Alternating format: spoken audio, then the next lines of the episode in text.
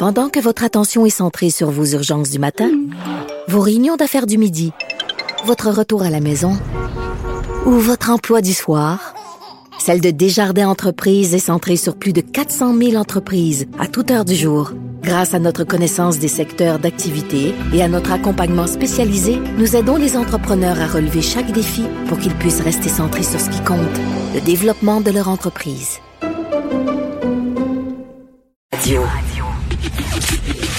Le, commentaire de Mathieu Boccoté, dépensé pas comme les autres. Alors, on pensait que François Legault est un fédéraliste, mais là, on se dit que c'était peut-être un souverainiste dormant qui est en train de se réveiller peu à peu. Mathieu. Oui, ben en fait, c'était une scène magnifique hier. Je crois que c'est Patrice Bergeron qui lui pose la question en conférence de presse en lui disant vous êtes très sévère envers le gouvernement fédéral pour l'instant sur la question des, de, la, quarantaine, sur la question des vaccins, sur la question des, de la gestion des frontières. Puis il lui dit, vous, longtemps dans votre vie politique, dans une vie politique antérieure, vous étiez indépendantiste. Est-ce que vous n'avez pas l'impression en ce moment que ces convictions-là que vous avez longtemps refoulées ou à tout le moins que vous avez, euh, vous aviez changé, est-ce que ces convictions-là sont pas en train d'être remuées, de remonter à la surface?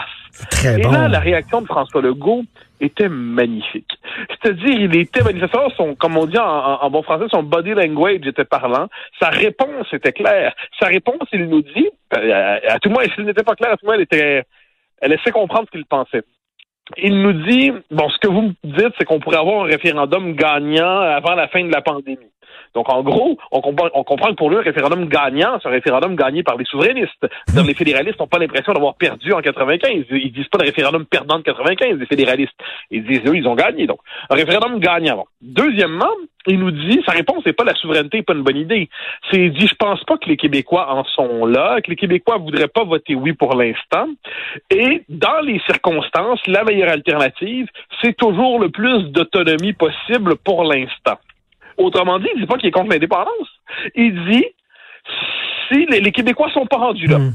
Donc là, il y a quelque il y a deux choses là-dedans. La première, c'est que François Legault, après, on connaît son parcours en c'était un indépendantiste convaincu. À la fin des années 2000, il se convainc que les Québécois ont tourné la page, qu'on n'en est plus là, qu'il faut passer à autre chose, que l'indépendance est presque même devenu un mythe paralysant parce qu'on fixe l'idéal sans être capable d'agir dans le réel. Bon. Et là, il tourne la page, puis là, il va peu à peu devenir autonomiste, puis il va même, il va même, faut pas l'oublier, dire qu'il va très non pendant un temps. C'est sa manière pour lui de tourner la page, mmh. régler la question, on ne lui en parle plus. Mais là, ce qu'on voit depuis qu'il est au pouvoir, c'est qu'il se demande pourquoi le Québec devrait sans arrêt demander la permission à Ottawa ou à d'autres pour faire ce qu'il doit faire. On l'a vu sur la laïcité. On l'a vu sur des questions liées à la pandémie, on le voit sur des questions liées à la langue. Ils demandent pourquoi on devrait demander la permission, pourquoi on devrait avoir une moitié d'autonomie plutôt qu'à être maître chez nous. Et là, dans la crise en ce moment, puis on sait très bien qu'on ne courra pas à l'indépendance demain matin, on est en pleine crise. La question demain, c'est est-ce qu'on peut rouvrir les commerces, c'est pas est-ce qu'on fait l'indépendance du Québec demain matin. Mais ce qu'on voit, c'est à quel point la crise en ce moment lui rappelle que dans les circonstances, le Québec pourrait se gouverner lui-même, faire ses propres choix, sans être paralysé, sans être limité, sans être euh, empêché par le fédéral. Et ce qu'on voit dans les faits, c'est que François Legault, il ne le dira pas comme tel, mais sa réponse hier, c'était fondamentalement, globalement, il nous disait, moi j'y suis, mais les Québécois n'y sont, n'y sont pas. Alors moi, je répondrais simplement, il pourrait bien y arriver. Et François Legault, ne l'oublions pas, pourrait devenir, lui c'est particulier, c'est un homme politique au parcours complexe, mais François Legault, je crois, on verra ce qu'il en fera, on verra s'il le voudra, mais pourrait être dans la position d'ici quelques années d'accomplir ce qui fut le rêve de René Lévesque et de bien les Québécois. On verra ce qu'il en fera. Mais je pense que c'est important ce qui s'est passé hier, parce que c'est comme s'il avait dévoilé le fond de son âme sur la question la plus fondamentale qui soit. Euh, J'en parlais tantôt avec Claude Villeneuve et euh, Claude disait il a jamais été un amoureux du Canada, François Legault. Il a jamais vraiment embrassé le Canada. C'est juste qu'il s'est dit bon ben ça a l'air que les Québécois ça les intéresse pas le référendum. On va passer à autre chose. Mais il a jamais été un fédéraliste très convaincu là. Ben, exactement. Moi, c'est pour ça que le, le go, moi, je voyais chez lui ce que j'appelais un post-souverainiste. Je voyais un autonomiste. Le mot fédéraliste ne lui collait pas à la peau. C'est-à-dire, c'est un Québécois d'abord, François Legault. Son univers mental, c'est celui du Québec d'abord. Son univers mental, c'est celui du Québec qui doit se gouverner lui-même. Donc là, il y a une série de scénarios qui sont possibles devant nous. Soit, ben, euh, il, il, assume jusqu'au bout son pari autonomiste en se disant la coalition que j'ai construite, la coalition que j'ai montée, là où on en est le moment dans l'histoire, ce n'est pas à moi de faire ça. Mais ce qui est certain, c'est qu'il aura recentré la conscience des Québécois sur la question nationale, même, indirectement. Et avec la, la laïcité, faut jamais l'oublier, avec la laïcité, il a créé les conditions d'une crise constitutionnelle dans quelques années. Involontairement même, involontairement. Mais avec la laïcité, tôt ou tard, le fédéral va d'une manière ou de l'autre chercher à limiter, contenir la loi identitaire la plus forte votée par le Québec depuis un bon moment. Donc, si ça arrive, comment va-t-il réagir? Puis en dernière instance, si François Legault a un deuxième mandat, ce qu'on peut croire euh, raisonnablement, qu'est-ce qu'il va décider de faire s'il se rend bien compte que le Québec pourrait renouer avec son destin? Et puis, s'il n'en veut pas pour différentes raisons, eh bien, il aura contribué à faire remettre la question nationale, la question de l'indépendance, et à ce moment-là, il n'est pas interdit de penser que les souverainistes qui n'ont jamais, eux, continué de, croire et d'espérer pourraient récupérer ça. En ce moment, je fais pas de... Mmh. certains me diront, tu parles avec ton cœur, Mathieu, tu parles avec tes fantasmes peut-être un peu, mais pas tant que ça. Parce que dans les faits, ce qu'on voit, si on veut parler très rationnellement, c'est une dynamique politique qui s'est réenclenchée. Et François Legault est la figure qui, ré qui réintroduit sans fanion ni trompette, sans tu sais, il joue pas du tambour en ce moment, mais qui réintroduit indirectement, touche par touche, involontairement même à certains égards, involontairement, à coup de lapsus, il réintroduit la question de la souveraineté dans le paysage, du mettre chez nous dans le paysage, parce que se posera toujours la question, si c'était bien qu'on soit aux trois corps autonome, pourquoi on serait pas pleinement autonome chez nous? Je pense que François Legault a semé cette question hier. Mathieu, je te pose la question à un million de dollars.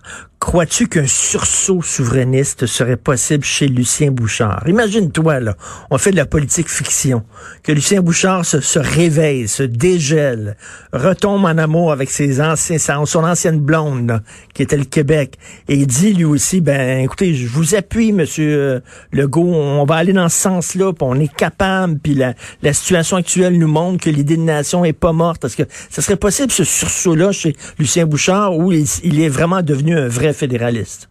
Ah, moi, pour, pour moi, M. Bouchard n'est jamais devenu, euh, devenu fédéraliste. Moi, ça, de toutes ses déclarations, il nous a jamais dit je renonce à l'indépendance.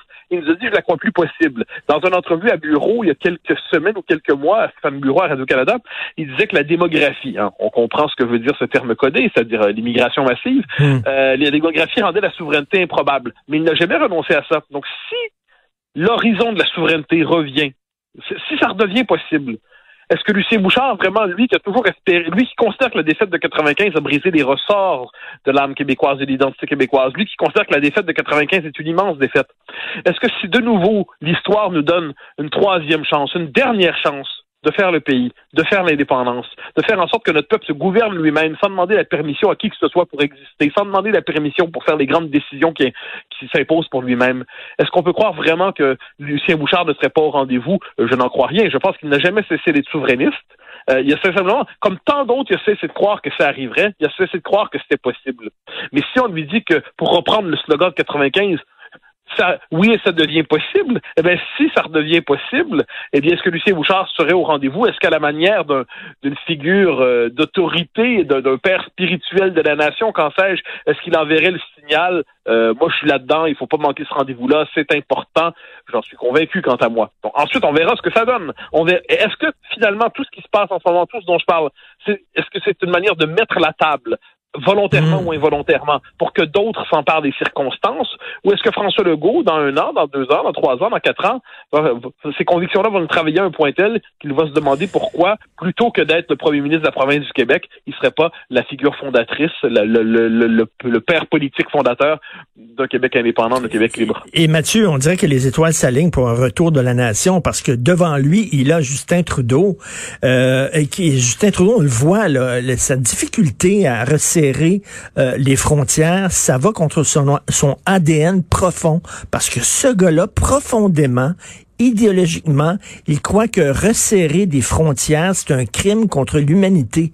C'est vraiment, c'est Monsieur Frontières ouvertes, il l'a démontré euh, quand il a invité tous les miséreux du monde entier à se pointer au Canada avec les résultats qu'on a connus. Donc, euh, écoute, c'est, il, a devant lui un homme qui, qui déteste l'idée de nation et euh, donc, euh, ça, les étoiles s'alignent pour un retour du nationalisme au ben, Québec. ça, c'est la rencontre d'une circonstance et d'une cause profonde. Justin Trudeau, c'est celui qui croit de tout son cœur que le Canada est un pays post-national, qui mm. n'a de noyau euh, identitaire que la diversité, la quête d'une toujours plus grande diversité.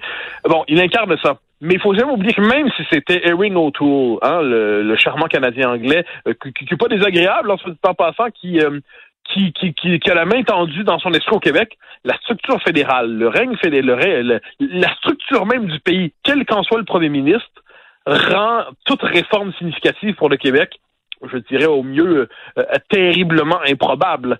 Donc, mais, mais tu as tout à fait raison de dire que là, vu les circonstances, le régime de, de 82, plus Justin Trudeau, qui est euh, le, le, le, le, lutin, le, le farfadet d'Ottawa, euh, alors qui est là, les deux se rencontrent. François Legault, qui est exaspéré manifestement de devoir gérer avec devant lui un adolescent euh, plus ou moins compétent sur des questions qui se présentent à nous, plus faut pas oublier, dans le paysage, au-delà de la pandémie, il y a la conscience de la fragilité linguistique du Québec, il y a la question de la laïcité qui remonte à la surface, il y a la question du le sentiment qu'il sera peut-être un jour trop tard.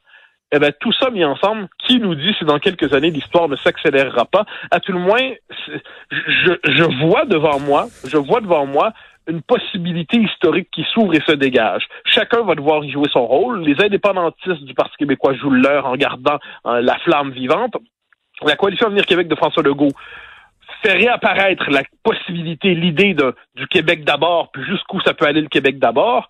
Euh, tout ça, euh, Justin Trudeau incarne le Canada dans ce qui date de plus de plus euh, étonnant, disons ça comme ça.